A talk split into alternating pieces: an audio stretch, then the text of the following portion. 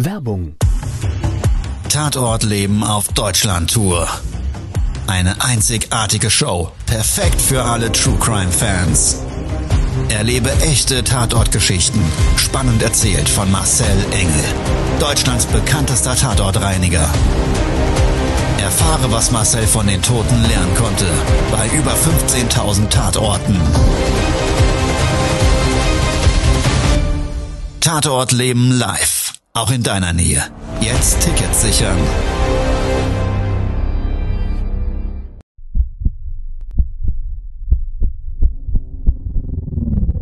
Todesursache. Der Podcast mit Tatortreiniger Marcel Engel. Es wird immer mal wieder in meinem Podcast vorkommen, dass wir sehr tief in das Geschehen eintauchen. Ich werde offen darüber sprechen. Damit meine ich, dass Flüssigkeiten wie Blut als Element das kleinste Problem sein wird. Ich freue mich, wenn ich euch auf eine Gedankenreise entführen darf in meine Welt des Tatortreinigens. Todesursache. Der Podcast mit Marcel Engel. Hallo, schön, dass du wieder eingeschaltet hast und jetzt wir zwei gleich gemeinsam in eine Tatortreinigung einsteigen. Es gibt Aufträge, die starten erwartungsgemäß und für mich sowie als auch den Auftraggeber enden sie am Schluss eigentlich dann sehr unerwartet. Und genau so eine Erlebnisreise möchte ich jetzt gemeinsam mit dir antreten. Also, ich würde sagen, lass uns zweimal starten in meinen Tatort im Wald.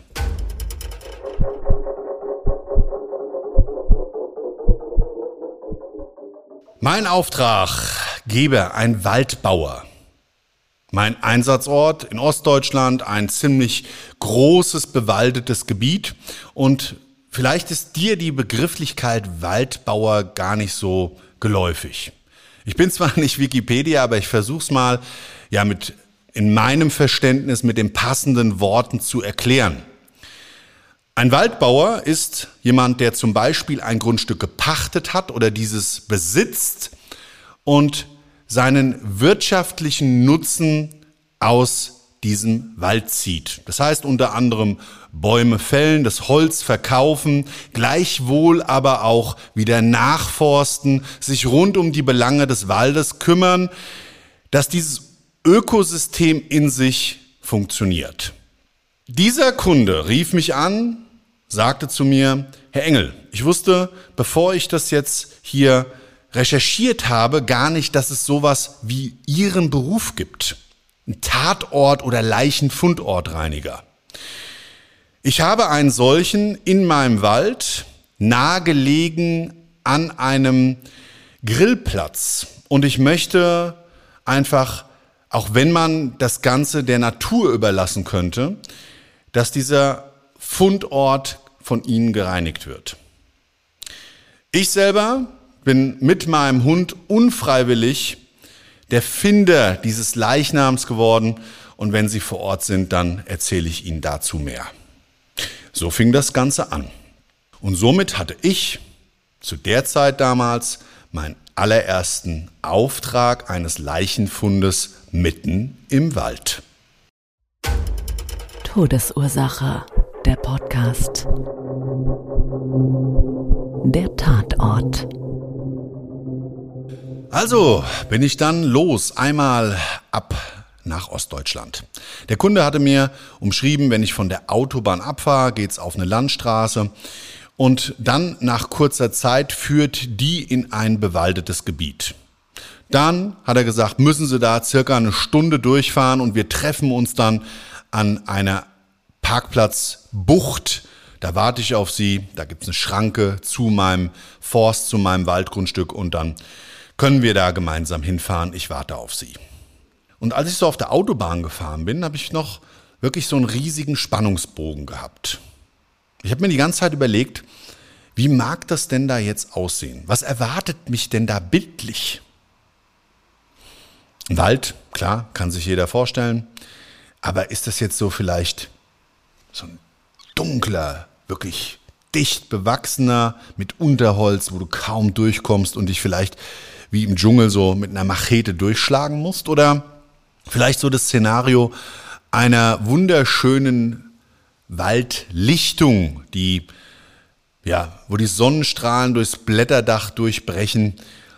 So ein ganz idyllisches und klares und schönes Bild, vielleicht mit dem duftenden, frischen Laub auf dem Boden und ja, so einer Pseudoromantik. Also ich bin so ein bisschen hin und her geschweift zwischen den Gedanken, wie das da aussehen könnte. Und der Kunde selber war ein, wirklich ein ganz, ganz lieber. Der hat mir auch noch den Auftragsgrund genannt. Er hat gesagt, wissen Sie, ich weiß, man hätte das der Natur überlassen können. Aber ich habe so viele Menschen, die diesen Wald nutzen. Also Pferdesportler, Radfahrer, Spaziergänger, Pilzsucher, Familien mit ihren Kindern, Menschen, die dort in einem angrenzenden Bereich auf einem Grillplatz ihre Freizeit verbringen und vor allen Dingen ganz, ganz viele Hundebesitzer. Ja, und außerdem sagt er, wir haben hier nebendran eine Jagdpacht. Und der Jäger, sagt er, der unterhält sich auch immer wieder mit mir und der ist sowieso schon immer sehr genervt von den freilaufenden Hunden. Und wissen Sie, ich habe ja auch einen Hund. Natürlich, wo kann man denn sonst seinen Hund frei laufen lassen, wenn nicht in der Natur? Und hat also ganz, ganz viele Verständnis auch für die Menschen gezeigt, die seinen Wald genutzt haben. Ja, und dann war so der Zeitpunkt gekommen, wo ich an diese Parkplatzbucht im Wald rangefahren bin. Er selber mit einem Parker an, also so eine grüne Jacke und ein Hund, saß er ganz cool und locker auf seinem Pickup hinten auf der Klappe drauf, hab mit seinem Hund gespielt, der so ein Knöchelchen im Maul hatte und hat dem ja so ein bisschen am Knochen rumgezerrt. Und wie er mich dann anfahren sehen hat, hat er auch erstmal gar nicht abgelassen. Also der war ganz gechillt, ganz locker. Und ja, bin dann vor Ort angehalten, neben seinem Fahrzeug, habe gesagt, einen wunderschönen guten Tag. Ich bin Ihr Tatortreiniger und Sie bestimmt Herr Meier, mein Waldbauer. Da hat er gelacht, ja, genau. Also Meier ist jetzt ein Pseudonym, aber er war vor allen Dingen, das muss ich an der Stelle nochmal betonen, völlig entspannt, aber, und das ist das Besondere dabei, ich habe auch gemerkt, irgendwie nimmt ihm, glaube ich, das Ganze sehr mit. Also entweder hat er schlecht geschlafen, dachte ich, oder aber er ist tief berührt von dem, was er da gesehen hat oder ein Erlebnis danach im Leben außerhalb dieses Leichenfundortes. Ja, und ich sollte Recht behalten.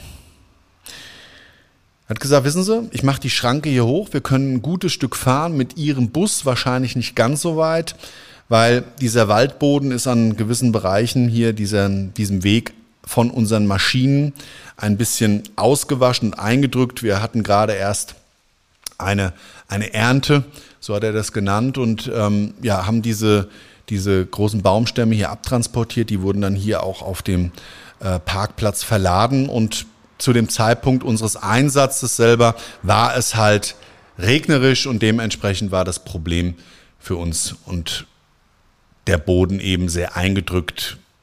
Mit den Fahrzeugen werden wir hier nicht bis zum Einsatzort kommen. Naja, nun gut, habe ich mir gedacht, kein Problem. Habe ich gesagt, wie weit ist es denn zu laufen? Da hat er gesagt, ach, das ist nicht so weit. Gut. Ich habe ihn dann nochmal so ein bisschen beim Loslaufen gefragt, was er mir denn zu dem Tatort erzählen kann. Ja, und dann wurde es auf einmal erstmal sehr ruhig.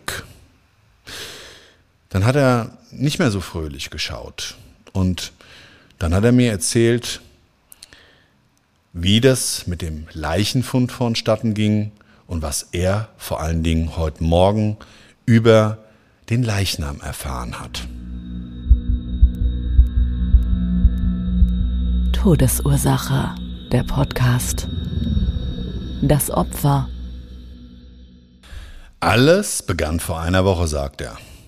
4.30 Uhr stehe ich sehr häufig auf, nimm meinen Hund Thomas und starte in den Wald. Er hat mir gesagt, er liebt den Geruch, ja, und das Wild, was man dann ab und zu auch im, im Wald antrifft und diese Ruhe. Und all das erdet ihn persönlich. Mich hat's auch unheimlich getriggert. Ich kenne das Gefühl, ich habe mal vor vielen Jahren einen Jagdfallenschein gemacht und ähm, ja, und ich muss ganz ehrlich sagen, also so ein Wald und die Natur, wenn du es noch nicht kennen solltest da draußen, ist eine persönliche Empfehlung. Auf jeden Fall mal ausprobieren. Wer weiß, vielleicht findest du ja auch was daran. Naja, und dann hat er weitererzählt und sagt, also wir sind morgens unterwegs, war ja zwei Tage nach unserer Ernte und normalerweise ist Thomas ein guthörender und geschulter Hund. Ich bin mit dem regelmäßig auf dem Hundeplatz. Ich habe hier so eine spezielle Pfeife, sagt er. Hat er unter seinem Vollbart, der sah ja sowieso ein bisschen aus wie ein Waldschratz, mein Kunde. Dann hat er unter seinem Vollbart also diese Pfeife hergeholt und hat mir das noch gezeigt und vorgeführt, die hat dann so einen ganz, ganz hellen, grellen Ton gemacht. Und wie er mir das vorführte, stand der Hund sofort Gewehr bei Fuß vor ihm und hat sich hingesetzt. Hat er gesagt, siehst du? Und genau das hat er vor einer Woche früh morgens um halb fünf eben nicht gemacht. Ich habe mich noch gewundert. Er sagte, manchmal, wenn da so eine, so eine Wildschweinrotte langläuft, ja, also da ist dann so eine ganze Wildschweinfamilie unterwegs und dann ist der Hund schon mal ein bisschen nervös und ist auch mal kurz außer Rand und Band und geht der Sache vielleicht hinterher. Dann hat er gesagt, aber der war ja auf einmal weg und kam nicht mehr wieder. Hab mir ein bisschen Sorgen gemacht und bin natürlich hinterher und hab den Hund gesucht. Und dieser Waldweg, wie wir ihn dann lang gelaufen sind, das heißt, an dem Punkt wird's dann sowieso schwierig, weil hier ist auch sowieso nichts mehr befahrbar. Dann wurde der Waldweg ziemlich schmal, ist dann so abgezweigt um so eine Kurve, da hätte man weiterfahren können, aber das war nicht der Weg, den wir gehen mussten. Da sagt er, nee, nee, wir müssen hier geradeaus. Das ist nur so ein reiner Fußweg, der ist so ein bisschen, ja, plattgetreten und freigefahren von den Fahrradfahrern, Mountainbikern und Joggern, die sind hier auch manchmal unterwegs. Nun ja, sagt er, auf jeden Fall, ich bin diesen Weg weiter lang gelaufen. Es war noch nicht wirklich hell und Jetzt ist auch noch nicht so viel Licht durch das Blätterdach durchgeschlagen, sagt er. Und da war so ein bisschen das Problem. Ich habe dann irgendwo 200 Meter ab von dem Weg, habe ich so hinter einem Baum ständig was rascheln hören. Raschel, raschel, raschel, raschel. Und dann hat er wieder mit seiner Pfeife hantiert, sagt er, und auch gerufen, Thomas, Thomas. Na, ganz kurz das Köpfchen gesehen vom Pfiffi, der so über so einen Baumstamm, so einen bemoosten, riesengroßen, 50 Zentimeter großen Baumstamm rübergelupft hat und wieder auf Tauchstation gegangen ist. Er sagt, das gibt's doch nicht. Jetzt hört der Hund hier nicht. Naja, und dann hat er mir das so wirklich so gut nachvollziehbar bebildert. Da sagt er, dann bin ich über das Laub gelaufen und immer wieder gerufen, Thomas, Mensch, und mit der Pfeife. Und er konnte sich das überhaupt nicht erklären, warum der Hund nicht hört.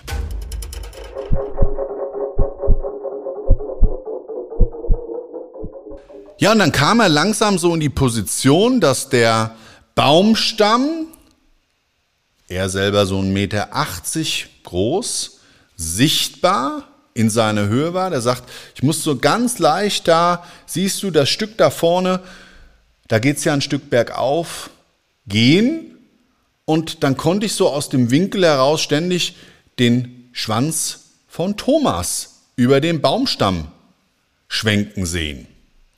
Und wieder das Köpfchen hoch und da hat er rumgezerrt und gemacht und getan. Und dann habe ich gesagt, und dann? Ja, und dann, dann, was ein Mist. Da habe ich gesagt, Mensch, was machst du denn da? Und bin über den Baumstamm rüber gestiegen und habe das erst gar nicht erkannt, was da liegt. Irgendwas war da wie eingehüllt in eine Decke. Dann bin ich einen Schritt zurückgegangen und bin dabei auf einmal über einen Schuh gestolpert, der aber noch an einem Leichnam dran war. Und dann hat er gesagt, und dann habe ich mich erschrocken. Ui, da ist mir aber ganz komisch geworden. Und im ersten Augenblick Der war echt nicht nur ganz lieber, sondern auch ganz, ganz ehrlich hat er gesagt, dann bin ich erstmal weggerannt. Das war mir zu gruselig. Ich habe es noch gar nicht richtig erkannt, aber ich habe gesehen, das ist auf einmal, ich sehe da irgendwie sowas wie ein Gesicht. Und dann habe ich gesagt, und, wie sah es aus? Ja, also kann ich dir gar nicht genau umschreiben, weil da war nichts mehr richtig erkennbar. Da ist ja, wie hast du dann gesehen, dass es ein Gesicht war? Ja, so die Augenhöhle und man hat noch das Geknöcherne gesehen und vor allen Dingen, man hat vor allen Dingen das Gebiss von dem Schädel und beziehungsweise vom Kiefer erkannt und so weiter. Da habe ich gesagt, krass. Ja, und der Thomas, der Drecksack, dann ist der wieder an den Leichnam dran. Und da habe ich dann erst gesehen, der hat da alles an dem Aas gefressen. Das Schwein, das hat er schon öfters gemacht. Erst dachte ich ja irgendwie, er frisst da Pferdescheiße, aber nein, da frisst er da an dem Leichnam rum. Hab ich so, oh. Naja gut, auch nicht für mich das erste Mal, dass ich erlebt habe, dass zum Beispiel Hunde oder Wildtiere bei einem Leichenfund an dem Leichnam dran waren. Liegt manchmal in der Natur der Tiere, Hunde unter anderem, sind ja ziemlich naturbelassen, zumindestens, wenn wir sie nicht anders anfüttern, eigentlich auch Aasfresser. Das können die ohne weiteres, glaube ich, vom Verdauungstrakt her ab und krank macht die das auch nicht. Ich selber hatte mal einen Hund, das war auch so einer, so ein Experte, der an jedem Scheißhaufen stehen geblieben ist, nicht nur geschnuppert, sondern auch mal Geschmacksprobe genommen hat. Ich hätte immer kotzen können und wirklich alles, was in irgendeiner Form an Aas irgendwo rumlag, also totes Tier, das hat er immer gefressen und manchmal ganz freudestrahlend und wedelnd kam er noch mit irgendeinem halben völlig verwesten Hase zurück, der vielleicht auch da eine Krankheit hat. Das weißt du ja immer nicht. Machst dir auch Sorgen um dein Tier. Und genau dieses Szenario hat mir der Thomas auch geschildert. Ich habe mich sofort wiedergefunden und dachte mir noch so, sauber, das muss ja widerlich sein. Ja, und vor allen Dingen dann holst du den Hund wieder nach Hause in der Gewissheit dessen, dass der gerade am Leichnam sich ver, verlustiert hat. Uah, naja, springen wir mal zurück in das, was mir Thomas dann zum Leichnam erzählt hat.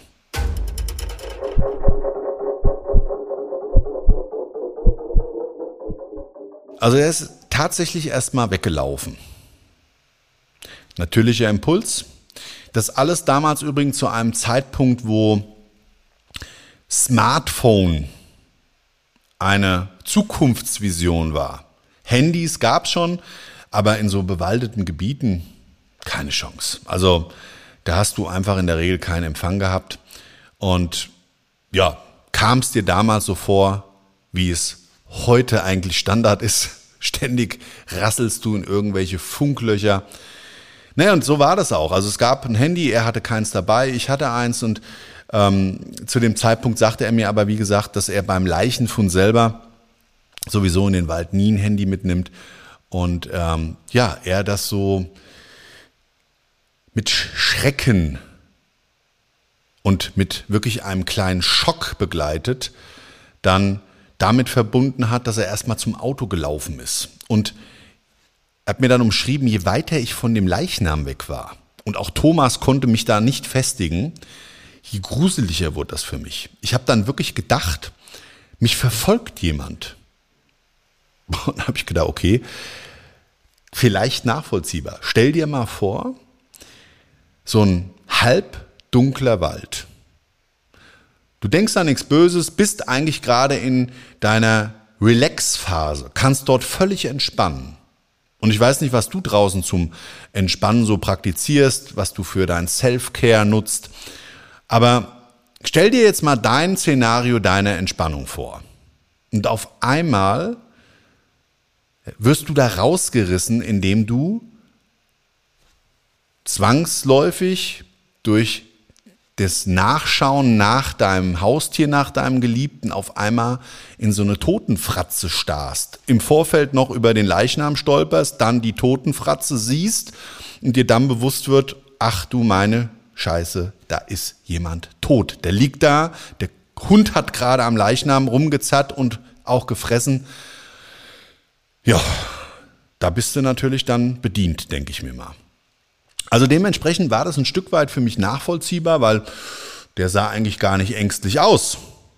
Aber ich glaube, es könnte ohne weiteres sein, dass wenn du dann wirklich so ganz alleine mit dir und da im Wald und deinen Gedanken gerade diesen Toten gesehen hast, dass das echt zu so einem ja, Szenario, was er umschrieben hatte, des Verfolgens, jedes Geräusch, jedes Knistern, ja, da läuft was weiß ich, auf einmal eine, eine, eine, eine Feldmaus durch den Wald und äh, die äh, lacht sich einen Ast, weil sie gerade ein Ästchen zerbrochen hat und der Mensch als solches dann vor der Maus flüchtet. Nein, aber jetzt mal wirklich in dem, um da mal ernsthaft zu bleiben, ich konnte es also wirklich super, super gut nachvollziehen, dass ihm das so ein bisschen Schaudern über den Rücken hat fahren lassen.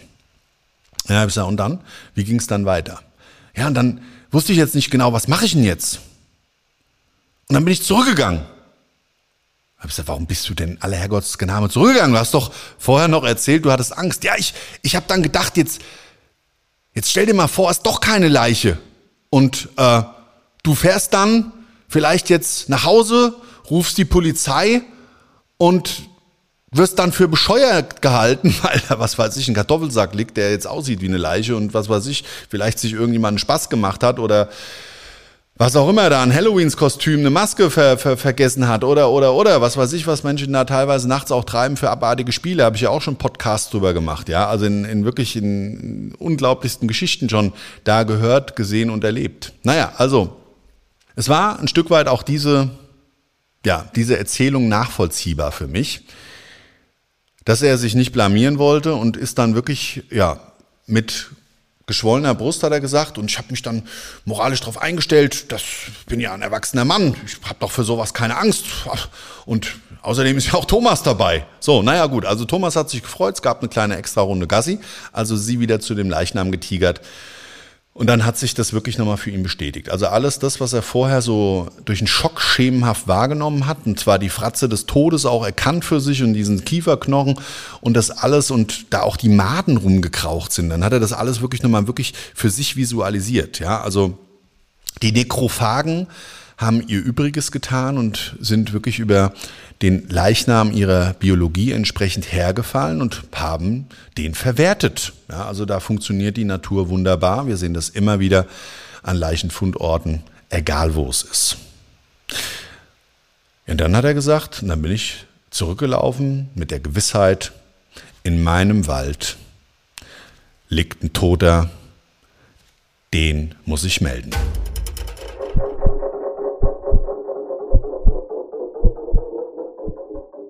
Also, er nach Hause gefahren. Ganz aufgeregt seine Frau geweckt. Im Anschluss daran die Polizei gerufen. Beiden Parteien erzählt, was er gerade gesehen hat. Danach hat er mir gesagt, habe ich erstmal meinen Hund gewaschen. also Thomas musste dran glauben und Thomas musste in dem Fall auch tatsächlich bitte, ich habe, und ich muss das jetzt ja nur erzählen, was er mir erzählt hat. Ja, also ich habe das nicht unbedingt für gut befunden, aber ich, er hat dem Hund die Zähne geputzt. Er hat gesagt, ich bin da nicht mit klargekommen, dass der, dass der Hund an der Leiche dran war. Na gut, habe ich gesagt, was wäre denn gewesen, hätte er ein Aas gefressen oder oder? Ich meine, das ist ja rein biologisch gesehen auch nichts anderes. Also er hat, er war fix und alle hat gesagt, nein, nein, nein, ich habe dem Hund erstmal die Zähne geputzt. Also das Szenario fand ich dann in dem Zusammenhang aber trotzdem irgendwie sauwitzig. Naja, und dann, dann hat er gesagt, dann habe ich mich mit der Polizei da vor Ort getroffen. Bin gemeinsam mit dem Beamten zusammen zu dem Leichenfundort. Die haben dann wiederum ihre Mechanismen in Gang gesetzt. Das heißt, es wurde dort ein Arzt bestellt, der hat den Tod nochmal sicher festgestellt und auch das ist dann, glaube ich, Standard. Dann wird der Bestatter gerufen. Ja, und dann hat man vor allen Dingen den Leichenfundort abgesperrt, weil für die Beamten sowie als auch natürlich für alle anderen Beteiligten zu dem Zeitpunkt ja nicht klar war, ob das sich vielleicht um ein Verbrechen gehandelt haben könnte. Ja, also der Tod nicht natürlich, sondern eben durch Gewalt, ein Tathergang herbeigeführt wurde. So, somit also der gesamte Bereich dort großräumig abgesperrt. Spusi, die Spurensicherung, hat er gesagt, die kam dann auch noch. Das war ein Riesentamtam, sagt er. Ich kam mir so ein bisschen vor wie im Fernsehen, wie beim echten Tatort. Und dann hat er gesagt, dann haben die von dem Leichnam entfernt unter anderem Teile der Kleidung gefunden, die durch Wildtiere verschleppt, aller Wahrscheinlichkeit nach, die sich da einfach ein Stück aus dem Leichnam rausgezehrt haben. Und da hat er mir dann nochmal ein Detail genannt. Er sagt, nun weißt du, was das Allerhärteste war? Ähm, ich konnte es jetzt nicht genau nachvollziehen. Ich bin jetzt kein Jäger, aber er sagte, da waren ganz, ganz viele Wildschweinspuren an dem Leichenfundort. Also ist man vielleicht ein Stück weit davon ausgegangen, dass die Wildschweine am Leichnam waren. I don't know. Und was dann sonst so in dem Waldgrundstück oder in dem Waldgebiet an Wildtieren und vielleicht auch Aasfressern beheimatet waren, kann ich dir gar nicht sagen. Aber das hat er mir nochmal so ganz prägnant gesagt. Er hat gesagt, ja, und wir haben ja auch einen, der wohnt hier im Wald. Der Josef. Josef, auch Waldbesitzer, der eine ehemalige Jagdhütte umfunktioniert hat zu seinem Altersruhesitz. Ziemlich zurückgezogen gelebt, sagte er mir, wie so eine Art Einsiedler und mit ihm selber, mit dem Josef, auch fast keiner Kontakt hatte. Der ist ab und zu mal ins Ort gekommen und hat eingekauft und hat so, ja, gewisse Grundnahrungsmittel sich besorgt, hat auch wohl im Wald Gemüse angebaut, und sich dort versucht auch ein Stück weit autark selbst zu versorgen. Ob der jetzt dann auch gejagt hat und das Wildfleisch genutzt hat, I don't know. Also ich weiß es alles nicht. So tief sind wir gar nicht in Josefs Lebensgeschichte eingestiegen. Aber, weißt du Marcel, der Josef, der war mein Freund. Der war zwar anders wie alle anderen und manchmal auch ein komischer Vogel, würde ich mal sagen, aber er war mein Freund. Wir waren Seelenverwandte. Ich gesagt, wie meinst du das? Ja, weißt du, wir haben immer so über das Leben philosophiert, über den Wald und über die Natur und dass wir eigentlich mit dem Ganzen eins sind. Dann habe ich gesagt, okay, hört sich interessant, aber auch ein bisschen skurril an. Er sagt, ja, und wir glauben, dass der Wald uns irgendwann mal holt, wir wollen sowieso im Wald beerdigt werden und das wäre das Allerschönste. Ja, und dann hat er gesagt, du, und Josef, dass der da jetzt im Wald gestorben ist, das ist echt ein Ding. Und ich hatte es ja im Vorfeld gesagt, ich hatte es grundsätzlich so zu dieser, zu dieser Einstellung, dieser Verbundenheit zu der Natur und des Waldes selber auch ein Draht und das hat mich getriggert. Und deshalb sind wir eigentlich auch noch ziemlich lang nach meinem Auftrag in Kontakt geblieben. An dem Tag habe ich übrigens die Tatortreinigung mittels Abstechen des Waldbodens, ich habe vorher das Laub entfernt, dann habe ich den Waldboden ein Stück weit abgestochen, habe ein Kalkmehl drüber gestreut und dann so ein Präparat, das riecht wirklich so ein bisschen nach Minze und zusätzlich nach, ja, ähm, ja, Fichte. Ja, das habe ich da drauf gebracht, also eine ziemlich natürliche Pointe und das war auch gut so, weil wir haben im Nachgang telefoniert und sagte, hier Marcel, also ist ganz schlimm. Es hat sich ja hier wie so eine Totentouristik im Wald entwickelt. Da habe ich gesagt, naja gut, ist dann auch eine Nutzung, wie man den Wald für sich erleben kann. Und jetzt mal aber Spaß beiseite. Also es war wirklich so, nachdem die Presse dort darüber berichtet hat, haben die Leute den Leichenfundort gesucht. Also ist es somit manchmal gar nicht verkehrt, dass man vielleicht dann auch an einem solchen natürlichen Ort des, dieser Umwelt, wo sich die Natur eigentlich der Sache angenommen hätte, in dem Fall, wie gesagt, so einen Auftrag dann durchführen lässt. Einige Zeit später hatten wir dann unser letztes Telefonat geführt und da sagt er, Marcel, du wirst nicht glauben, die Todesursache ist raus. Habe ich gesagt, was war denn jetzt die Todesursache? Er sagte, du wirst es nicht glauben. Dem ist allergrößter Wahrscheinlichkeit nach von einem Baum ein dicker Ast auf den Schädel gefallen und der Schädelbasisbruch hat ihn dann zum Tod geführt. Lebenswirkung. Sind wir wieder, ich springe nochmal zurück, bei dem Glauben, den die zwei hatten. Also diese extreme, tiefe Verbundenheit zur Natur. Heute, viele, viele Jahre später, gab es ja mal irgendwann diesen Kinofilm Avatar. Ich weiß nicht, ob du den kennst. Und da gibt es, glaube ich, Aiwa. Das ist so der Wald, der Baum und die Toten, die sich dann mit den Bäumen und der Natur verbinden und dann gibt es diesen heiligen Ort. Also irgendwie so war das in, dieser, in, dieser, in diesem Hollywood-Blockbuster. Ähm, und ja, heute habe ich das ein oder andere Mal, wenn ich im Wald war, nochmal drüber nachgedacht. Und schlussendlich so die Erkenntnis gefunden, dass irgendwie alles ja miteinander zusammenhängt. Es gibt ja auch Glaubensrichtungen, die Buddhisten, die so an die Reinkarnation glauben.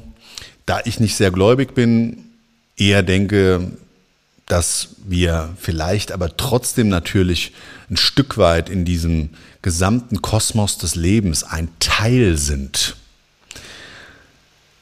Hat mir so in diesem Augenblick gedacht, weißt du, dein eigenes Leben, in diesem Fall vielleicht durch die Natur genommen, damals bei meinem Kunden, solltest du für dich selber und vielleicht auch für dich da draußen ein Stück weit mehr schätzen und darüber hinaus vor allen Dingen alles andere, was auch Leben darstellt.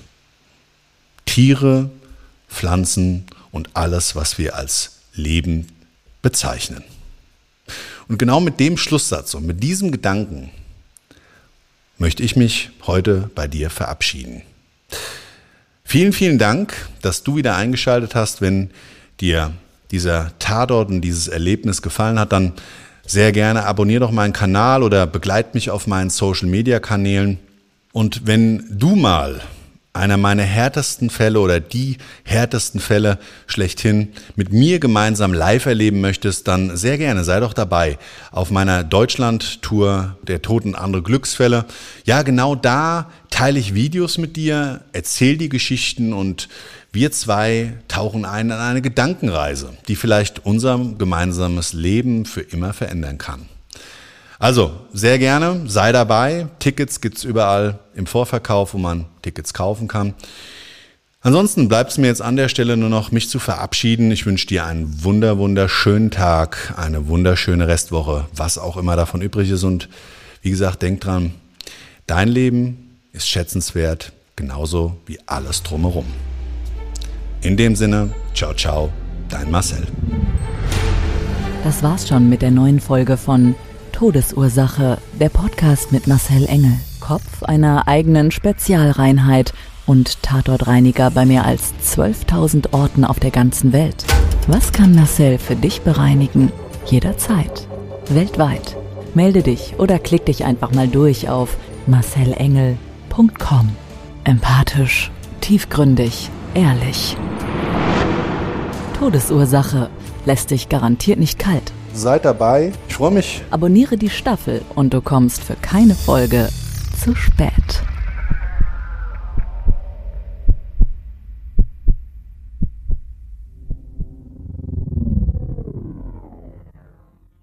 Mobbing findet überall statt. In der Schule, am Arbeitsplatz, innerhalb der Familie und im Internet. Erfahren Sie in dem Kompaktbuch Ausgemobbt, wie Sie sich gegen Mobbing wehren und künftig vermeiden, zum Mobbing-Opfer zu werden. Ausgemobbt von Marcel Engel und Martin Zowak, überall im Buchhandel.